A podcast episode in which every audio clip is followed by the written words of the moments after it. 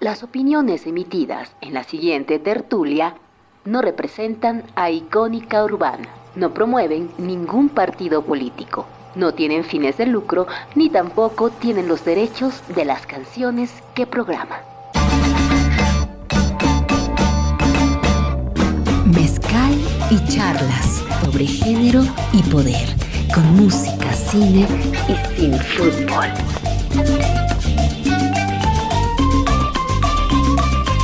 Un trago de una hora para terminar el día y llegar al fin de semana. Mezcal y charlas en la barra de Icónica Urbana.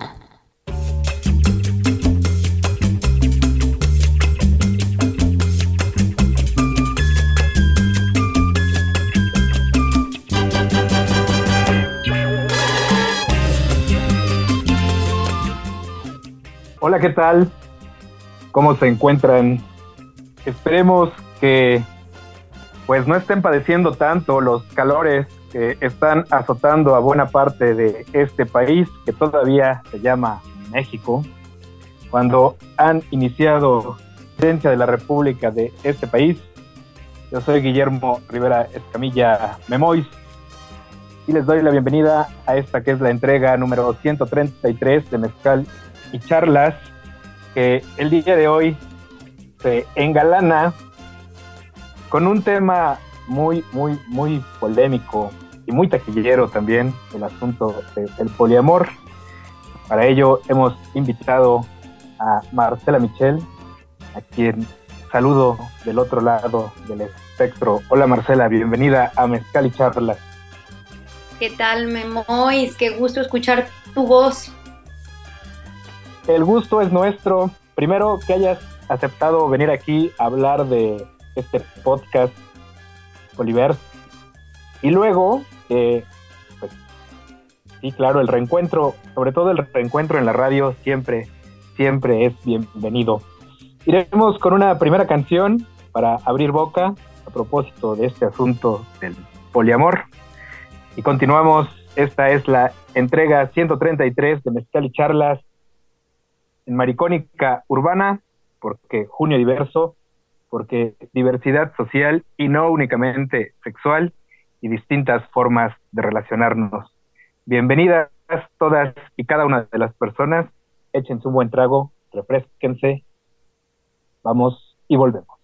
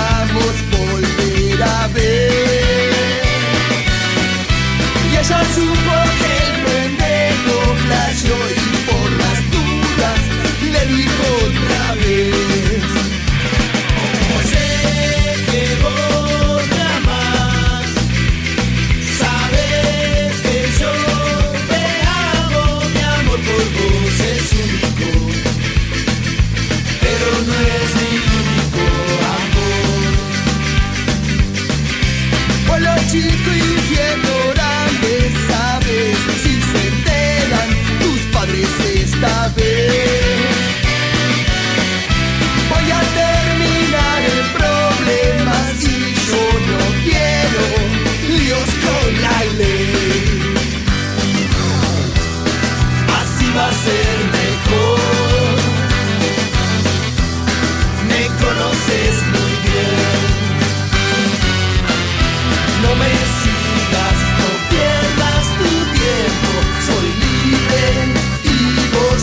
you.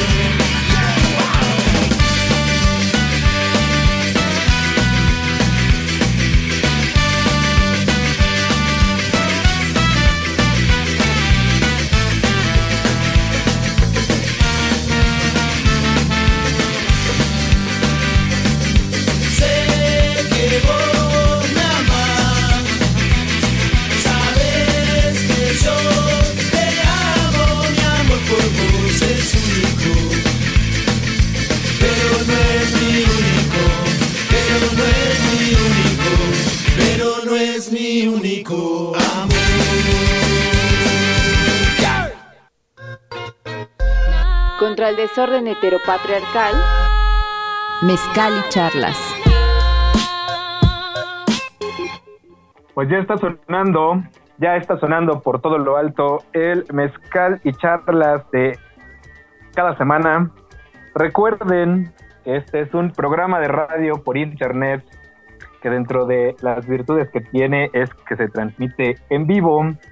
Y diciendo esto, pues mandarle un saludo al querido Aldo de Jesús que por ahí retuiteaba la invitación a escuchar este programa. También a Raúl Humberto, que es de las personas que semana a semana se, se manifiesta puntualmente. Apenas dan las 8 de la noche aquí en Maricónica Urbana. Esto que acabamos de escuchar es original de Ataque 77, pero está revisitado por los auténticos decadentes. Y lo elegimos porque en este tema del poliamor yo que no soy muy ducho en el asunto, algunas experiencias he tenido, pero la verdad es que no soy muy ducho en el asunto, eh, pues siempre me ha parecido un verso muy relevante este que dice, mi amor por vos es único, pero no es mi único amor. Dentro de las cosas que se pueden decir, a mí me parece que esta es bastante puntual. Ahora lo conversaremos con Marcela Michel, pero antes tenemos que agradecer también a la gente de Sueños Zapotecos, que se hace cargo de la producción ejecutiva, a la querida Cintia Manuel, y también al querido Anuar Ricardo, que ya está por acá en la operación también, semana a semana, haciendo lo propio como corresponde. Pues ahora sí, dicho todo esto, Marcela, bienvenida a Mezcal y Charlas una vez más. ¿Cómo estás? Muy bien, muchísimas gracias. Me da mucho gusto que se vayan abriendo nuevos espacios para hablar de estos temas de los que por tanto tiempo eh, nadie se ha puesto a platicar. Yo creo que cuando empiezan a decir que el poliamor es algo nuevo, siempre me da mucha risa porque el tema no es algo nuevo. En realidad, eh, esto es algo que se ha dado toda la vida, todos los siglos, por los siglos de los siglos, simplemente que... Eh, ha sido bajo engaños, bajo mentiras y ya sabes, ¿no? Que, pero finalmente eh, estamos abriéndonos un poco más a platicar de este tema y están empezando a, existir cada vez más parejas que se están abriendo a hablar de lo que, de sus deseos que han ocultado por mucho tiempo, ¿no? Y precisamente, ya que lo dices en este hablar de los temas, tú tienes un podcast, que de algún modo es lo que nos tiene aquí recuperando tu voz, pero también, digo, yo hacía esta diferencia entre el podcast y la radio en vivo, porque es un formato que dentro de sus diferentes características permite, o al menos así lo siento yo en tu caso, pues, pues más intimidad, más compartir cuestiones de la vida privada, no lo sé. ¿Por qué decidiste hacer un podcast para hablar de poliamor, Marcela? Pues mira, yo creo que después de todas las cosas que he ido pasando eh, a lo largo de mis relaciones, me he dado la idea de que una de las cosas a las que yo vine en esta vida, este mundo, es aprender del amor. Creo que el amor definitivamente es lo que mueve este mundo, ¿no? Y que es lo que a mí me ha traído más alegrías y a la vez más conflicto y mi, historia desde que estaba en la panza de mi madre ha estado plagada de toda esta clase de, eh, situaciones por las que me vi muy afectada y que me han perseguido a lo largo de mis días y hasta ahora en todas mis relaciones. Y llegó un punto en el que cuando yo platicaba con las personas y les decía, no, pues es que los celos, es que mi pareja, es que la, mi inseguridad, es que cómo me siento. Y empecé a hablar con otras personas, me di cuenta de que este no es una cosa que es mía, este no es un tema que es mío, es un tema que es del mundo entero. Es un tema del que a todos nos está haciendo falta platicar, tener con quien abiertamente hablar de estos temas, porque es precisamente eh, en el hecho de la del silencio y de la, mentira y, todo eso es que se ha hecho realmente el conflicto con el amor. Y por eso es que dije, necesito hacer un podcast donde yo cuente mi versión de lo que he ido pasando, porque claro, cuando imagínate, yo, mujer de rancho y que relación abierta, uy, el escándalo, no, me verde.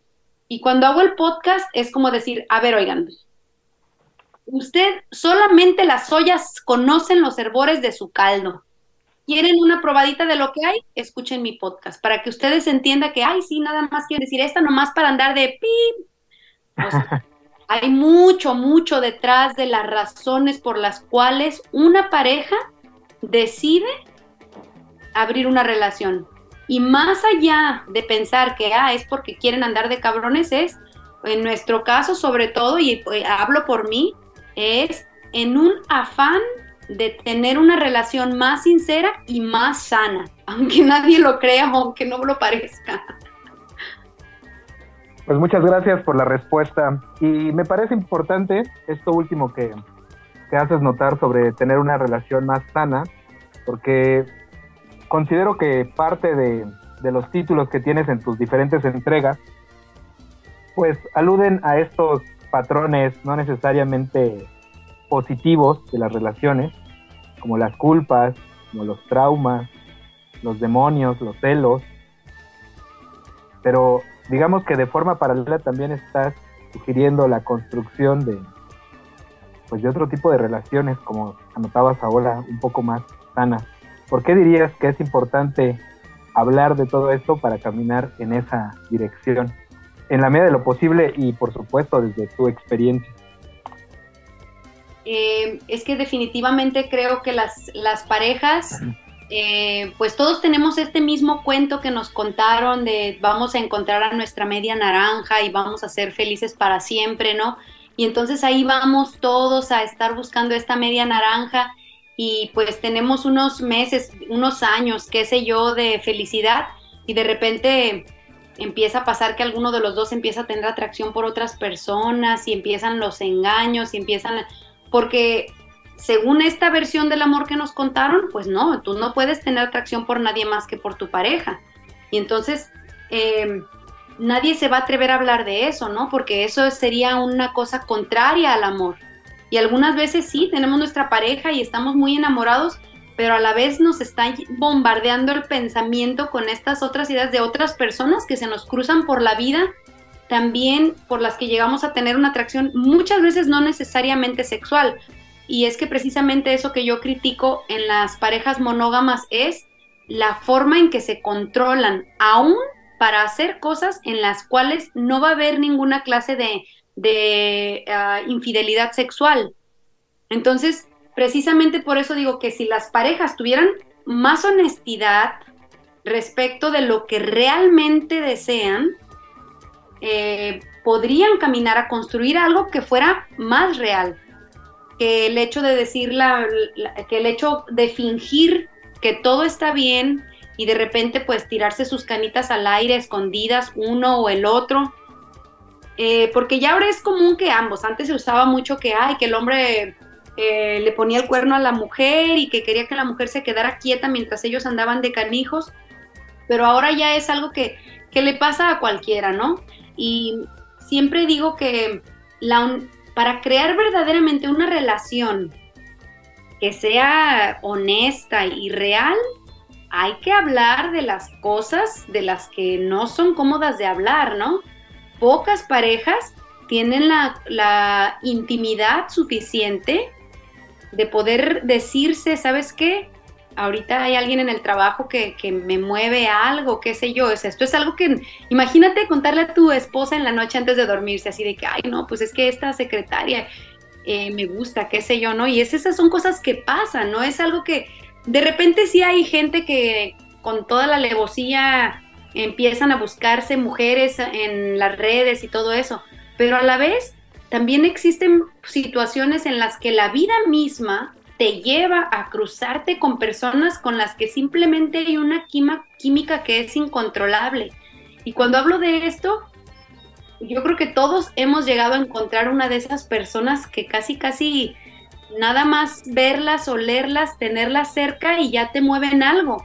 Y el hecho de encontrar una de esas personas cuando tú ya estás en un vínculo monógamo, es lo que te hace un montón de ruido mental y dices, ay caray, pues, ¿qué es esto? Se supone que yo ya estoy bien enamorado de esta persona o se supone que yo estoy muy bien con mi esposa y yo la amo, pero, pero se me está antojando esto con esta persona. Y pues por eso digo que por más difícil o por más incómodo que pueda llegar a ser ese momento, es necesario que las parejas encuentren la manera de amorosamente jugar estos temas.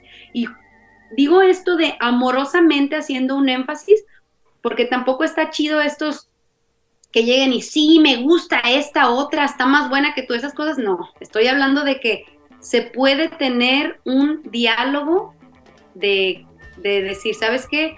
Eh, enseñando tantas cosas, que me gusta pasar tiempo con él o con ella, qué sé yo. Entonces, sí se puede, sí creo que, es posible eh, tener una relación con la madurez para dialogar estos temas que parecieran imposibles.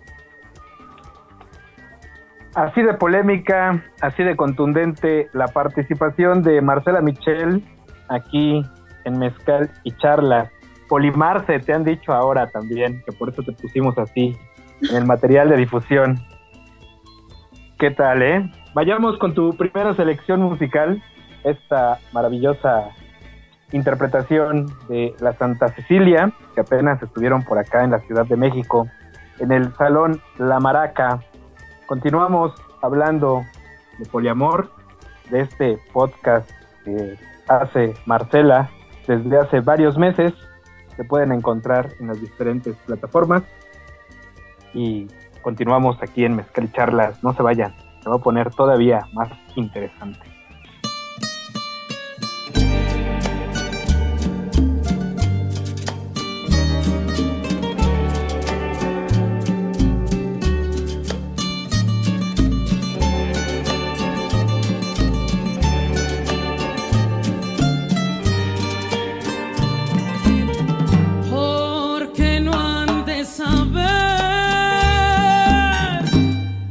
Te amo,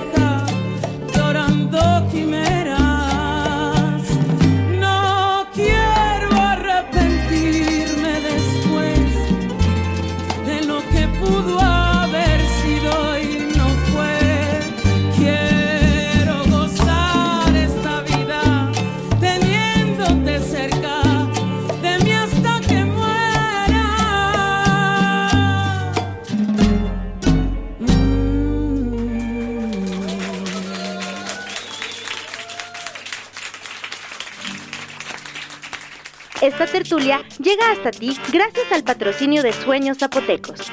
Chocolate artesanal en 26 sabores diferentes. Sueños zapotecos. Cada sabor, un sueño. Búscanos en Instagram. Qué emoción con esta maravillosa canción, Amar y Vivir, que también pues tiene versos muy contundentes y muy puntuales. Es de las, de las letras que más estremecen, independientemente de quién interprete, pero tratándose de la Marisol y de la Santa Cecilia, pues como que le impacta a uno todavía más el sentimiento. Marcela, ¿por qué elegiste esta canción de la Santa Cecilia para esta entrega de Mezcal y Charlas? Precisamente por lo que por lo que siento cuando escucho esa canción. Creo que la vida es muy corta y que lo más bonito que tenemos como seres humanos es el amar y el darles todo nuestro cariño a nuestras personas alrededor y creo que no es algo de lo que nos tengamos que ocultar.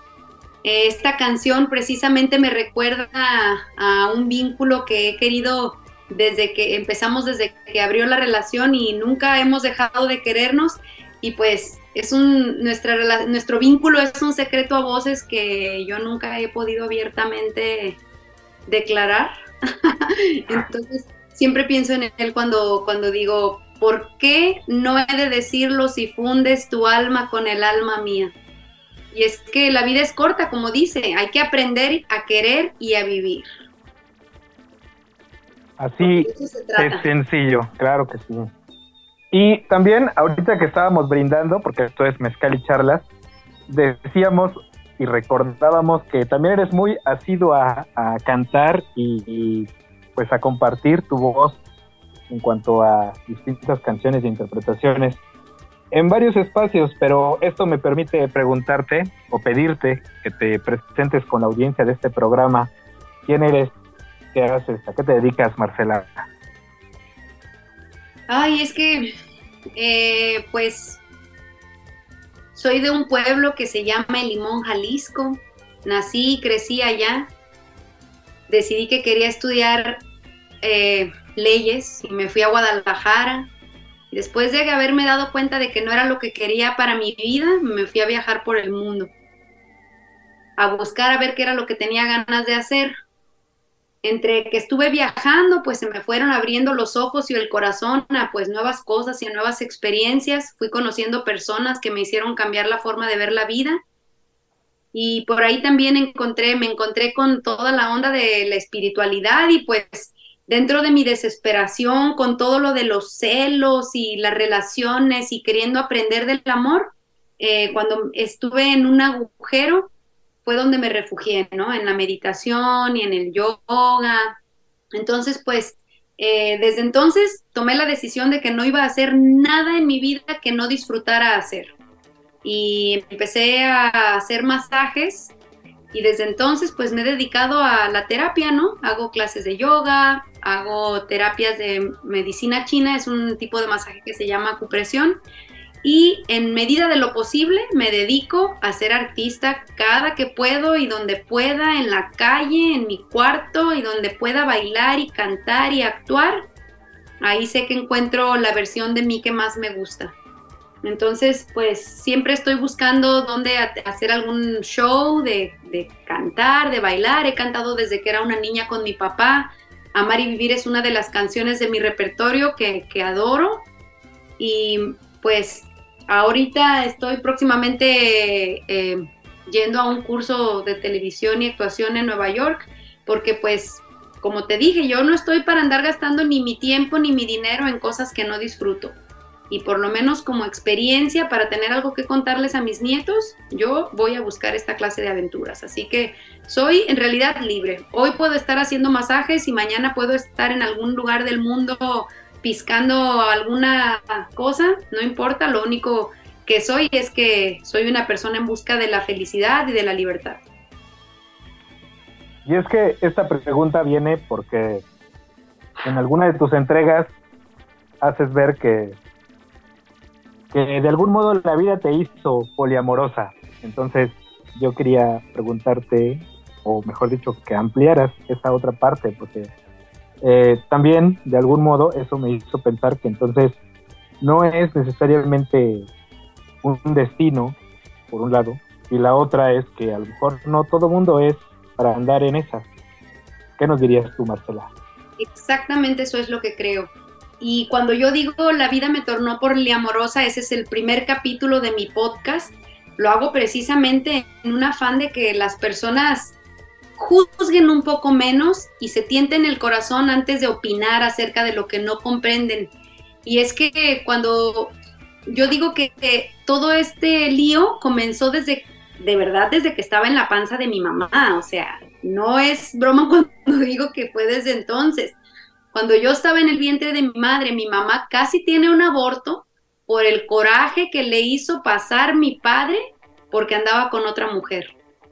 Entonces, yo ya estaba sufriendo la, infidelidad a través del, del vientre, digamos. Cuando nací, tenía unos días de nacida, cuando dice mi mamá que la fulana con la que mi papá andaba saliendo tuvo el descaro de venir a la casa a molestar a mi mamá. Ah, dice mi mamá, ay, al menos estaba bien guapa cuando vino. Ay, porque vino y le dijo cosas de que, ay, pues yo estoy en una relación con él. Y mi mamá así de, trágatelo. Y le cerró la puerta. Pero imagínense, después de eso me fue a dar chichi, imagínense lo que me tragué en ese momento. O sea, y eso fue el comienzo de mi vida, porque después de eso yo crecí viendo a mi papá, enterándome pues de que se enredaba con alguien y mi mamá llorando. Mi mamá dice, ay, ¿a poco a ti también te tocó eso? Yo siento que porque mis papás se casaron cuando yo tenía dos años, después de que ya tenían cinco hijos. Pero no, esto fue, o sea, estoy hablándote de que todavía hace unos cuantos años eh, todavía mi mamá le descubrió que, tenía romances, ¿no? Y entonces yo, cuando crecí con la idea de que, ah, pues mi papá es un canijo y mi mamá es una mensa, por perdonarlo, ¿no? Y yo crecí con esta idea muy triste, la verdad, porque de alguna manera era un conflicto para mi mente, como una niña que ve a su padre como su superhéroe más grande, que adora, es un hombre justo, un hombre de buen corazón pero que a la vez le rompe el corazón a su madre cada vez que tiene un romance con otra persona, ¿no? Y mi mamá, ¿cómo es tan mensa? ¿Por qué lo perdona? ¿Por qué sigue con él? Pero entonces cuando, cuando yo crezco y empiezo a tener mis propias relaciones, pues me doy cuenta de que realmente sí estaba muy afectada, ¿no? De que, eh, por ejemplo, mi primer novio, que era un muchacho, la verdad, muy buen muchacho, yo no creo nunca que me haya engañado ni me haya dicho mentiras yo veía cómo me trataba con el respeto, el cariño y que, era, que él tenía hacia mí y yo como loca. O sea, me da pena acordarme, fue un sufrimiento porque eh, teniéndome a mí como novia psicópata, persiguiéndolo todo el tiempo, a ver qué estaba haciendo y a ver con quién y a qué horas iba a llegar y qué esto. O sea, cualquiera puede decir pobre de él, pero no, pobre de mí, la verdad, vivir con celos es una de las cosas más horribles que existe. Los celos son realmente una enfermedad patológica con la que no tenemos por qué vivir. Y yo por muchísimo tiempo estuve así sufriendo de verdad. Mi, mi mente no se podía enfocar en otra cosa más que estar pensando en qué estaba haciendo mi pareja. Y ese fue con ese novio, mi relación terminó por esa razón pero más adelante, cuando ya estoy con el padre de mi hija, ya no es como que así la relación se termina y listo. Ahora ya teníamos una hija y estábamos buscando que nuestra relación perdurara. Entonces, ya no es como que eh, podíamos nada más, ay, pues ya ni modo, no sirvió esto. O sea, ya para ese entonces yo ya tenía la certeza de que cualquier relación en la que yo estuviera iba a ser un infierno para mí, porque yo iba a estar sufriendo los celos y todo eso. Y entonces es cuando yo empecé a buscar terapia y, alguien me dijo, pues es que mira, es, es, tu propia naturaleza, también tienes que aprender que, que posiblemente tú también tengas estos deseos y estos los reflejas en alguien más. Entonces fue cuando me puse a analizarme a mí misma y dije, la verdad sí, la verdad he sido una caliente desde siempre. Tuve atracción por más de una persona. Desde en el kinder yo me acuerdo que tenía dos o tres novios porque me gustaba más de uno. Cuando tuve mis primeros noviecillos así de, de 15, 16 años, si tenía mi noviecillo y me iba el verano a otro lado y conocía a otro niño como si nada, o sea, digamos que el poliamor era la cosa más natural para mí.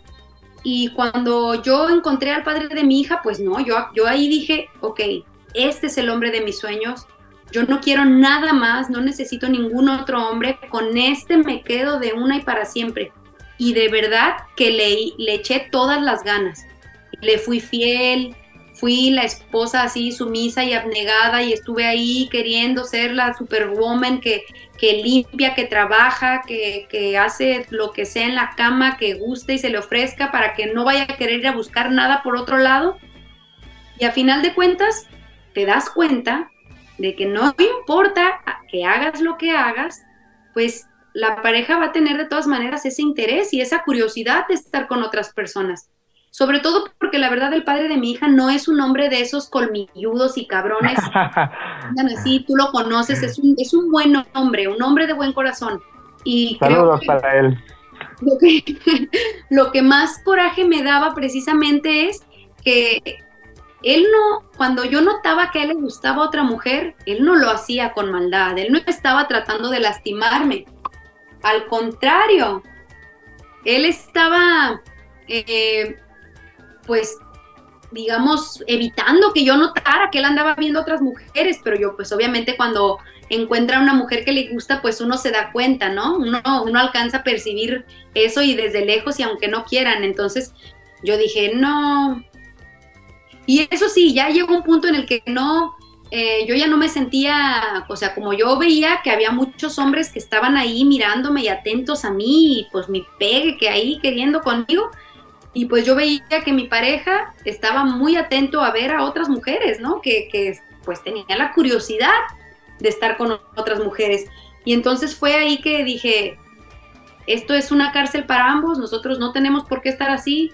Si tenemos ganas de estar con otra gente, pues yo creo que si nosotros tanto nos queremos, pues podemos estar juntos, pero a la vez quizás podemos experimentar estar con otras personas, porque cualquiera puede creer que, yo por caliente y por cabrona nomás quise pues tener la posibilidad de meterme con quien quisiera. Pero la verdad, y te lo digo de corazón, fue más el deseo de decir, yo no tengo ninguna pinche necesidad de estar forzando a alguien a estar solo conmigo, porque esa es la cosa más pesada que he hecho en mi vida. Querer hacer que una persona, controlar que esa persona no mire, no se enamore, no esté atraído a otra gente. Uno no puede hacer eso. Y entre más te aferras a ese control, más sufres. Entonces cuando, cuando tomamos esa decisión fue así, no, no fue desde una de, ay, por andar de calientes, fue en una de solucionar el infierno que estábamos pasando. Y este infierno que venía, yo lo sé, no venía nada más así de la nada, venía desde todos estos traumas de niña por los que yo pasé y por los que yo lloré y en los que yo sufrí, viendo infidelidades de otros hombres y esa era la misma razón por la cual yo ya no podía confiar en mi pareja actual, por más que fuera fiel. Y entonces es por eso que yo digo, la, o sea, cuando dicen que uno elige a sus padres antes de nacer, pues digo yo, esta historia que yo escogí, si yo escogí a mi mamá y a mi papá, que son así como son y que tienen esta historia, y luego yo escogí todas estas cosas que pasaran, definitivamente fue la vida que me iba dirigiendo a decirme, no, o sea, el amor no es esto. Al menos eh, para mí el amor no iba a funcionar eh, como en forzar a alguien a mantenerse fiel a mí o en, forzarme a mí misma a ser fiel. En, en, los términos convencionales, digamos, no iba a funcionar. En los términos convencionales, sí, pues, sexualmente. mira, aprovechemos este punto de la conversación para ir con una canción que elegiste que también es muy pues muy puntual respecto a estas cuestiones, algo a cargo de Gustavo Cerati y regresamos para enviar saludos que están llegando hasta este programa. La entrega 133 de Mezcal y Charlas, hablando con Polimarce de su podcast sobre el poliamor en esto que es Maricónica Urbana, porque junio diverso. Continuamos.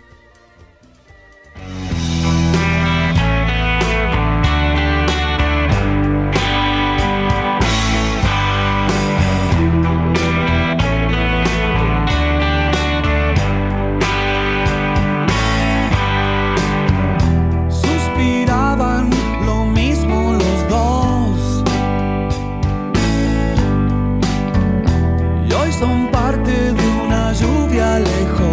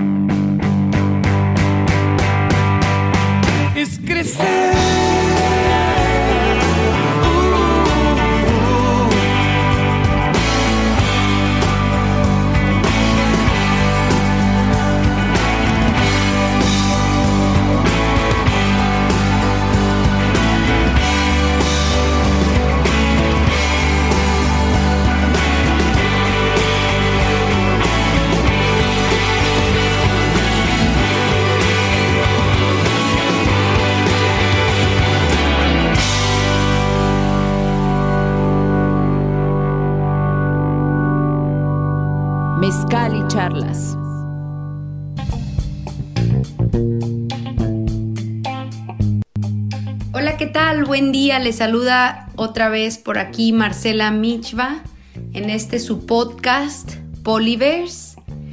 En este capítulo de hoy que vamos a titular Cuestionando a la norma. Y es que bueno, esta noche tengo como invitado especial a un amigo que fue una de las personas que, con las que estuve hablando desde un principio acerca de, de la idea de empezar a hablar de este tema en público. Fue una de las personas que de hecho me alentó a, a, empezar a hablar de esto, a, a pensar en grabar un programa, un podcast en donde yo hablara de este tema.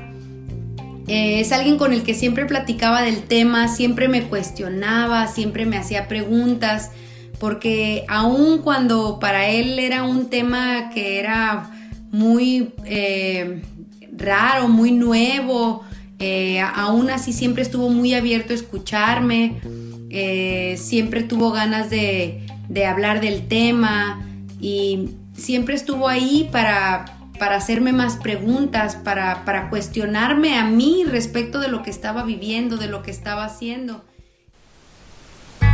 Esta tertulia llega hasta ti gracias al patrocinio de Mezcal y Magia. Mezcal y chocolate artesanal a domicilio. Mezcal y Magia. La magia eres tú. Búscanos en Instagram y haz tu pedido. Estamos de vuelta en la entrega 133 de Mezcal y Charlas. Lo que estábamos escuchando es parte del el podcast que el día de hoy nos convoca para hablar un poquito de poliamor. Digo un poquito porque, por supuesto, esto daría para sendas entregas como las que ha tenido Marcela en este podcast. Estamos conversando el día de hoy al respecto. Antes de continuar, tengo que enviar un saludo al querido Caguamau, Mauricio Lugardo, que prometió estar pendiente de esta entrega porque dijo el tema es de su particular interés. También para Musa de Colores, que por ahí estaba retuiteando la imagen correspondiente a esta entrega. Muchas gracias por todo el apoyo y por escuchar mezcal y charlas semana a semana. Ahora, Marcela, dinos rápidamente por qué elegiste este himno Adiós de Gustavo Cerati. Pues porque precisamente creo que muchas veces las personas se mantienen juntas en busca de, digamos, de cumplir con, con lo que la sociedad les ha dictado que su vida debe ser y empiezan a vivir un infierno y se quedan ahí por mucho tiempo hasta que alguno de los dos tiene que llegar a la decisión y a la madurez de entender que muchísimas veces el adiós es lo único que los va a hacer avanzar. Y por más que algunas veces uno se siente enamorado y, y tiene ganas de estar con una persona, algunas veces el amor ya no es suficiente o simplemente no funciona porque alguna de las partes todavía no está lista para avanzar a otras cosas y simplemente el adiós es lo que los va a hacer avanzar. Ver el nuevo amanecer, diría ser a ti. Y pensando en esto, hace ratito comentabas sobre uno de los vínculos, dices, de más tiempo. ¿Por qué hablar de vínculos y no necesariamente en términos de relación como se hace convencionalmente? ¿Qué nos dirías, Marcela, sobre eso? Mm, lo que pasa es que han escuchado eso de que dicen que es que cuando si, ya somos novios ya se siente diferente, o cuando dicen que, ay, no, yo no me, como decía mi íntima amiga Shakira, que ella no se quería casar con Piqué porque luego entonces el hecho de verla como esposa ya iba a ser una, eh, iba a ser distinto, cómo iba el hecho de que él la viera como esposa en vez de que la viera como la novia eterna. Creo que las etiquetas eh, realmente ejercen una clase de presión en nuestra cabeza y que a la hora de que nosotros llamamos a alguien novio, novia, marido, esposa, qué sé yo, esto juega un papel en nuestro cerebro y en la manera en que nuestro cerebro va a ver a estas personas, ¿no? Y yo creo que eh, cada persona con la que nos relacionamos funge un papel muy distinto. Eh, puede ser que haya alguien con quien tienes algo muy eh, íntimo en el sentido de que se cuentan todo, de que son como mejores amigos y a lo mejor el, sexo es muy casual, eh, de que meses, que nada que ver, pero de repente la cosa se pone muy intensa. O hay algunos otros con los que tienes algo muy intenso por un mes y de repente ya no tienen nada y puede que ni se vuelvan a ver o sean amigos. Entonces, pues no, creo que si digo la palabra novio para todos o amante o qué sé yo, como que no, no va a referirse correctamente a lo que tengo y creo que la palabra vínculo me parece mucho más amplia, ¿no? Porque, porque definitivamente lo que hay es un algo que nos une, ¿no? Y no necesariamente tiene que ser lo sexual, muchas veces hay muchas otras cosas que son las que nos mantienen en cercanía en la vida, ¿no? Y por ejemplo, pues el padre de mi hija, pues él va a ser mi vínculo como padre de mi hija para siempre, ¿no?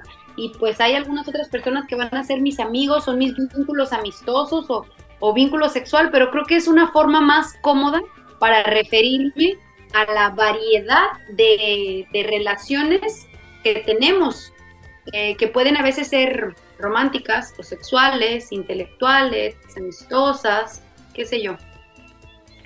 Y en ese sentido, ¿dónde puede uno encontrar más información o de dónde te has llegado tú más información para desagregar todo este asunto? Pues la verdad es que eh, pocas veces me puse a buscar así específicamente como términos y estas cosas. Creo que de quien más recibí información de esto fue, fuiste tú, que me mandaba eh, como, oye, mira, y me, me enseñaba términos que tenían un montón de sentido y te agradecía mucho cuando empecé el podcast que me mandaste también eh, eh, muchas eh, explicaciones a términos que, que, ni siquiera yo había escuchado y que yo ahora también manejo como que si esperando que todo el mundo entienda, ¿no? Hace, me dio risa que hace rato estaba platicando con un amigo y le digo, no, sí, que el poliamor y me dijo, ¿qué es eso del poliamor? Y me choqué y dije, ¿qué? ¿Cómo que no sabes?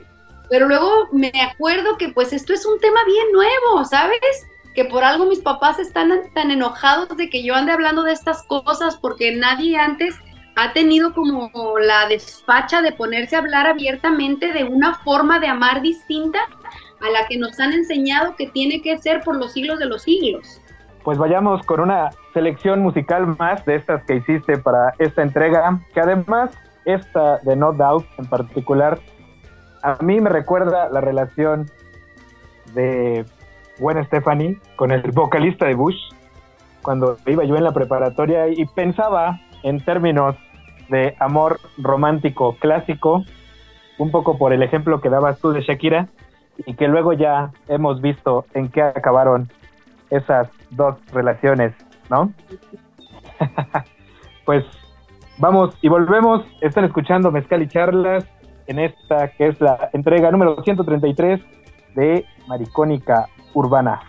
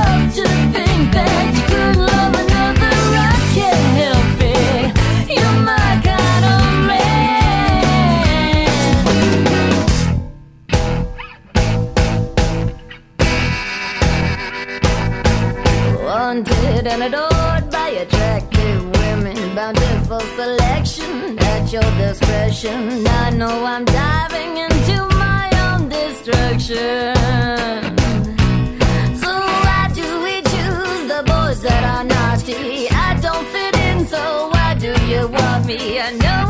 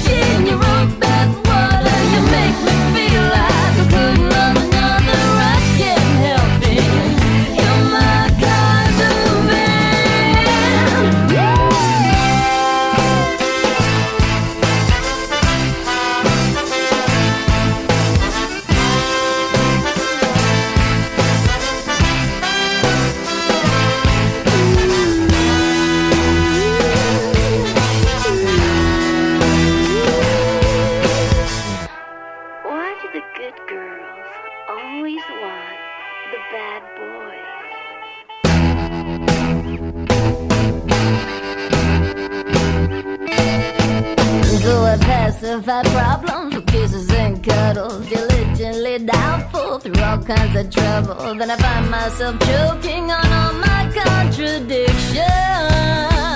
Cause I still love to watch in your own backwater. Love to think that you could love another, share a toothbrush.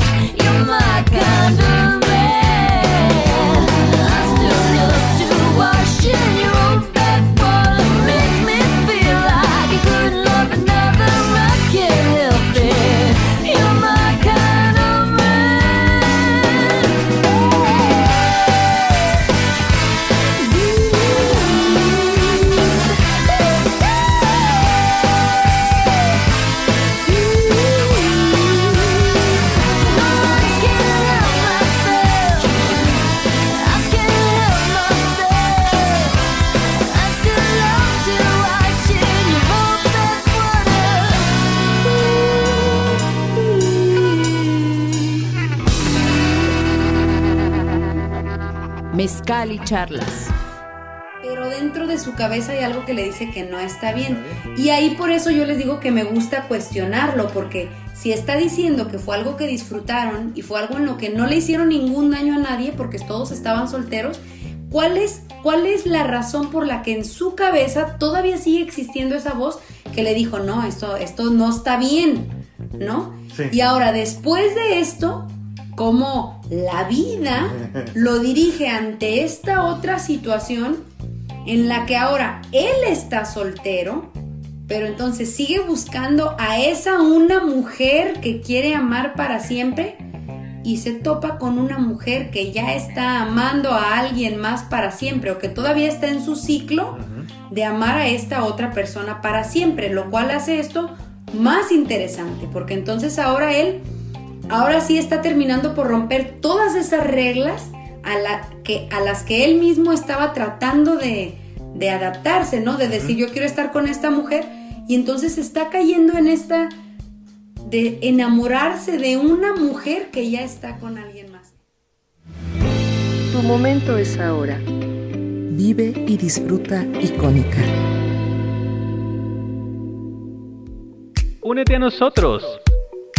En Icónica Urbana tenemos un espacio para ti. Mándanos un mensaje a nuestra página icónicaurbana.com. o escríbenos un mensaje en nuestras redes sociales. Tu proyecto tiene un espacio en Icónica Urbana. Mezcal y charlas. Un crisol de temas al sabor del mezcal.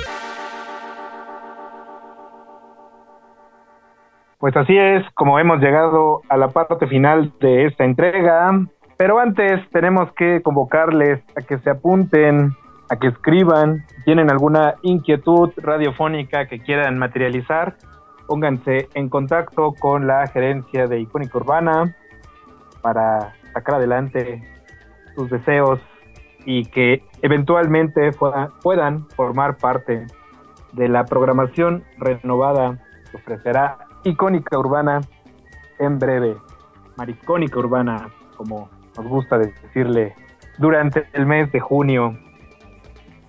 Y diciendo esto, precisamente algo que le decía yo ahora a Marcela fuera de transmisión, es que también a veces sucede que el poliamor se ve mucho desde la visión de lo heterosexual y pues no necesariamente, ¿no, Marcela? No necesariamente creo que definitivamente esa ha sido una de las cosas que a mí me ha mucho, me ha movido mucho, eh, porque dentro de chicas que pues me han movido tanto y, que se han surgido vínculos y de repente es muy fácil para mí y muy cómodo querer que mi pareja eh, se acostumbre al hecho de que si a mí me gusta una mujer, pues que tiene y, y de alguna manera nuestro mundo, nuestro nuestra sociedad machista sí lo hace más fácil, porque para él es así como, ah, ok, no pasa nada si está con otra chica, hasta es sexy, ¿no? Que una mujer esté con otra chica. Pero el, el ver a un hombre con otro vato es algo como mucho más de, ay, no, pues ya saben, ¿no? Y esto yo sé que viene también desde una visión machista. Y es una de las cosas que también en mi cabeza, la verdad, porque pues yo también obviamente estoy madurando en esto y estoy tratando de crecer y de aceptar, pero cuando me ha pasado así que de repente me doy cuenta de que mi vínculo también se relaciona con chicos, sobre todo cuando pues es un hombre y que le gustan hombres, como que, ¡ay! Y, me di cuenta que una vez que empecé como a superarlo y abrirme a eso, y una vez que entras en esta frecuencia, oh my God, me han pasado un montón de cosas raras así de que de repente este, yo tenía un alumno gay y de repente un, un chico que llegó bisexual y nos dijo, pues, ¿qué onda? ¿Un trío o qué? A mi amigo gay eso fue como así como what the fuck, así a mí ya no me gustan las mujeres, yo ya tuve mi ciclo de tener mujeres y así de que no, ¿cómo crees? Pero a los dos nos explotó la cabeza ese día porque yo dije como como creo que no estoy interesada, pero a su vez yo, yo me paso de, abierta y de salvaje, que yo, digo, bueno, pues está raro, pero si no lo he probado, ¿cómo voy a saber si no me gusta? Mejor pruebo y pues ya veremos, ¿se? Ya si no me gusta, pues ya no lo vuelvo a hacer y ya. Y pero esa vez mi amigo, mi alumno gay me dijo, hijo de la mañana, creo que me, explotó la cabeza porque yo no hubiera considerado como nunca más volverme a enredar con una mujer, pero cuando este güey lo puso en mi cabeza fue así como que, oye, pues, ¿por qué no, edad? Y está guapa mi pinche maestra de pole dance y pues fue que le calemos y a ver si nos divertimos y si no nos divertimos no lo volvemos a hacer. Pues escuchemos la opinión de nuestro compañero operador que tiene su sección en este programa. Y pues venimos a despedirnos, por favor. Ah, no, a Ricardo. El operador. Opina. Opina el operador. Opera y opina el operador. Con Anuar Ricardo. Ah, vaya temita el que estamos tocando esta noche y estoy totalmente de acuerdo con nuestra invitada porque no hay nada mejor que formar vínculos. Vínculos que te hagan más grande como persona. Ya si tú no eres sincero con tus emociones y sentimientos y te dedicas a dañar a las otras personas, ese, es otro tema. Pero, pero, pero, pero, de acuerdo con la formación de vínculos que te ayuden a ser una mejor versión de ti mismo. Y mejor versión de ti mismo es la que no le ocurrió a Steven Nicks, ¿no? En su momento cuando se enamoró de Buckingham eh, y tuvieron esta relación eh, durante seis años, eh, en las cuales, como dijo Stevie Nicks en su momento, allá por el 97, vivimos un matrimonio que no voy a tener nunca y es que vivieron sin decirse sus emociones, formando un vínculo tan fuerte que los llevó a, a ser una de las mejores bandas de la historia de la humanidad.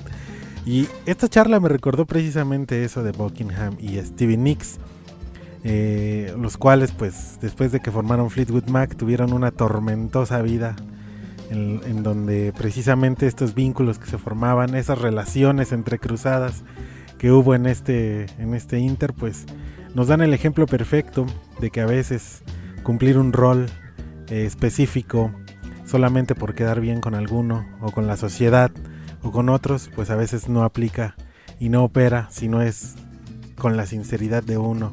Un tema sumamente interesante, escuchen su podcast, está bastante, bastante bueno de nuestra invitada. Y pues bueno, a la querida Marcela Michel, gracias por abrir estos temas en Icónica Urbana y sobre todo a toda la banda que nos escucha. Con esto me despido y pues sigamos escuchando este gran programa. Salucita con sal de gusano. Mezcal y charlas. Pues ahí estuvo la opinión de nuestro compañero aire y fuera de transmisión también, que luego son pues, cuestiones hasta más intensas, hemos de decir.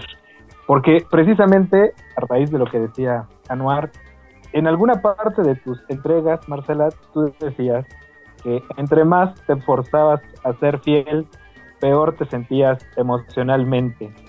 Y eso lo enlazo con algo que también desarrollas dentro de tus entregas, que es el asunto de los celos, y que de algún modo una y otra cuestión me permitirían, tal vez a manera de cierre, preguntarte cómo se pueden sobrellevar estas cuestiones, cómo se lidia con esto cotidianamente, cómo haces tú. Pues mira, eh, para empezar, lamento decirles a todos que no existe una pastilla mágica ni ninguna cosa que yo les pueda decir para controlar los celos. Ayuda, definitivamente ayuda, eh, desde la meditación, desde la- la- una mejor alimentación, porque simplemente los celos es el perder la cabeza, el, el dejar de tener el control de nuestra, de lo que está pensando, está pasando por nuestra cabeza, porque creamos historias, nos las creemos y de ahí sufrimos con eso. Entonces, yo, eh, esto es lo mismo que me dijo mi terapeuta desde aquel entonces, tú no puedes cambiar qué es lo que va a pasar o qué es lo que va a hacer tu pareja. La único que tú puedes cambiar es la manera en que ves la historia o lo que está ocurriendo en tu vida. Y eso es cierto. Porque en aquel entonces, si hablamos de Marcela hace 10 años, Marcela hace 10 años se hubiera, no, no, no, no, no, no hubiera soportado de ninguna manera pensar que su pareja estuviera con otra persona, ver a su pareja con otra persona, eh, besarla o, verlo o, o ver, enterarse de que le gusta, que le manda mensajes, de que está interesado. La Marcela de hace 10 años no lo hubiera soportado, hubiera muerto de celos, hubiera sufrido, hubiera llorado, se hubiera encabronado. Entonces, ¿cuál es la diferencia con la Marcela de, de 10 años después? La única diferencia es la manera en que veo la historia, la forma en que yo decido ver las cosas y es, él no es mi, mi pareja no es de mi posesión. Es una persona libre que decide, que ama, que siente y que si va a estar con otras personas o no, no tiene nada que ver conmigo. Me gusta a sobrellevar más rápido la emoción de los celos, porque los celos es una emoción casi instantánea. Pues son unos, o sea, cuando tú te das cuenta, te encuentras un mensaje o ves alguna cosita, cinco minutos, no sé, qué sé yo, unos cuantos vueltas al asunto que le vas a dar en tu cabeza de por qué me hizo y por qué le gusta esta que está más guapa que yo. Y ese es el verdadero daño. Pero si tú ya tienes una idea diferente de todo esto y tú dices, ok, está con otra persona, pues está bien, eso es lo más natural. Como seres humanos tenemos atracción por más de una persona. O, ok, este, decidió ir y tener placer con esta otra persona. Qué bueno, ojalá que lo haya disfrutado. Claro, no, no es de un día para otro que tú puedes como decirle a tu cerebro, a ver, ya no puedes pensar que ahora qué bueno que se vaya con otra y que disfrute su placer. No, esto es un proceso que me llevó años de llorar y de hacer berrinche y de darle vuelta estas historias en la cabeza y de sufrir hasta que muy lentamente me he ido convenciendo de que pues es que las personas no están bajo mi control. Yo no puedo, cada persona tiene su propia vida, toma sus propias decisiones y vive sus propias experiencias. Y desde ahí van a poder tener una vida mucho más tranquila. Decir todavía, soy celosa, soy una persona muy celosa y me pongo celosa por tonterías a veces, o sea, a veces mi pareja me puede decir, ¿sabes que me acosté con alguien y no me produce celos? Y a veces me dice, me fui a comer una nieve con no sé quién y me muero de celos. Yo no sé cómo mi cerebro escoge de qué me voy a poner locamente celosa y de qué no. Sin embargo, ahora sé que, que mi cerebro ve todas estas ideas desde otro punto de vista. Y eso, es ahí donde está la diferencia en cómo vemos la vida y en cómo vemos a las personas con las que nos relacionamos. Nosotros no somos dueños de nadie.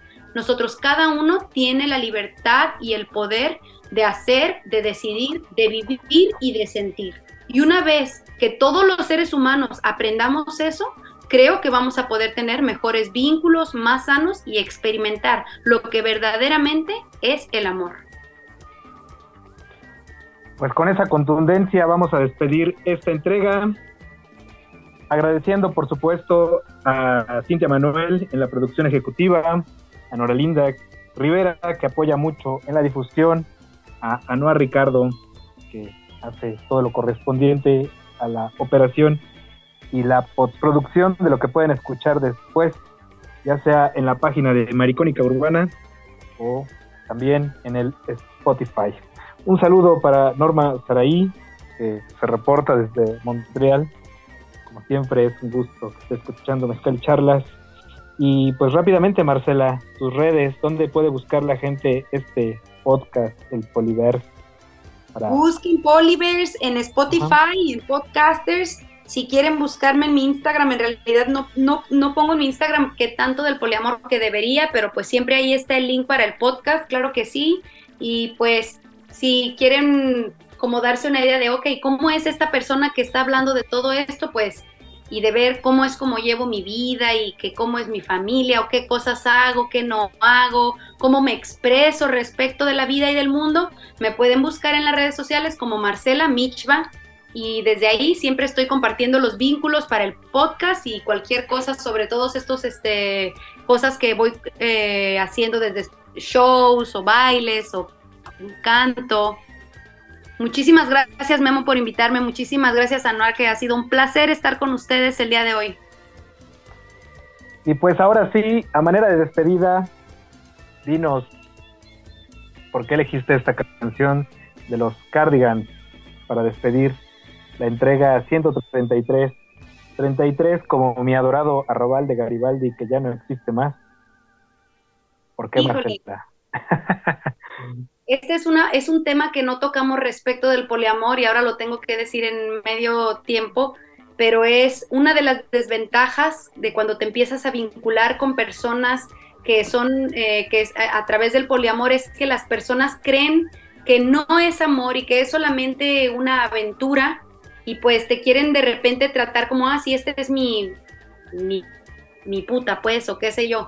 Y pues no va por ahí, ¿no? Entonces eh, a mí me gusta crear vínculos de amor sinceros, aunque, aunque sea una o dos o tres o cuatro personas, a mí me gusta dar todo mi corazón con quien sea que me relaciono y alguna vez he llegado a sentir que pues me, me, quieren usar nada más y por eso es que pensé en esta canción, porque algunas veces que tengo ganas de decirle, a ver, al menos finge que me quieres.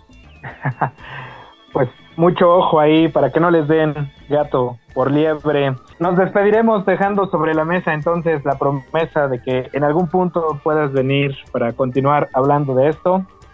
Yo soy Guillermo Rivera Escamilla Memois. Afortunadamente ya estamos tantito mejor de salud. Eso es algo que siempre hay que agradecer y también saludar, por supuesto, a toda la gente que ha estado al pendiente de esta situación. Muchas gracias por escuchar. Salud, saludos con mezcal, por supuesto. Sigan disfrutando de su junio diverso. Y si otra cosa no sucede, nos escucharemos la próxima semana. Hasta entonces.